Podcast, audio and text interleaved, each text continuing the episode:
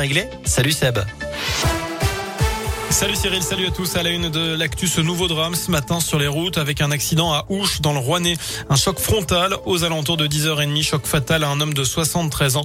L'autre conducteur impliqué, âgé de 25 ans, a été légèrement blessé. C'est la 30e victime depuis le début de l'année sur les routes du département. La préfecture a en effet annoncé eh bien qu'une femme de 78 ans, victime d'un accident vendredi 26 novembre à Luriec, est également décédée à l'hôpital des suites de ses blessures. Allez, plus vite et plus fort sur la vaccination, c'est l'objectif objectif réaffirmé aujourd'hui par Olivier Véran. Les pharmacies qui le souhaitent peuvent ouvrir tous les dimanches en décembre et en janvier pour multiplier les créneaux. 12 millions de Français ont reçu leur rappel. La situation sanitaire se dégrade selon le ministre de la Santé.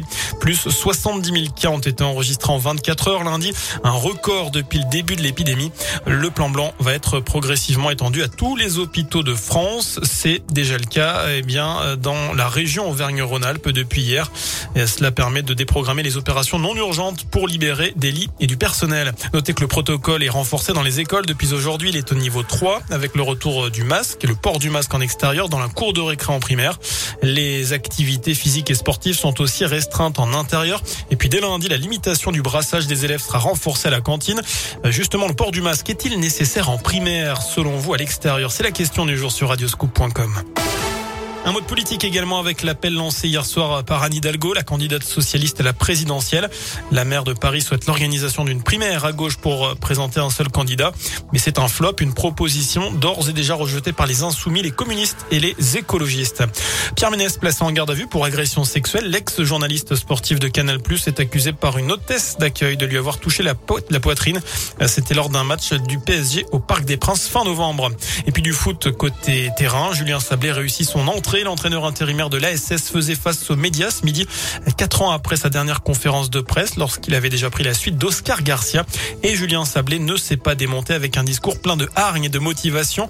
L'ancien numéro 27 des Verts a déjà tranché dans le vif. Il a son équipe type en tête et il a pris une première décision radicale. Elle concerne le capitana. Exit Madi Camara. Les explications de Julien Sablé.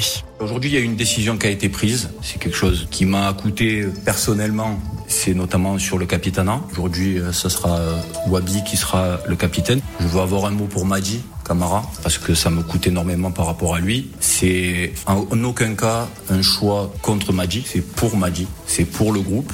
Wabi est capitaine de la Tunisie, c'est un grand joueur. Et Madi, je veux qu'il se reconcentre sur ses performances. Et j'aurais besoin d'un grand Madi Camara, parce que je crois énormément en lui depuis très jeune et encore dans l'avenir pour qu'il devienne un, grand joueur qui soit. Et les Verts joueront à Reims samedi soir sans Amouma blessé forfait et Moukouni Mouefek sont eux incertains.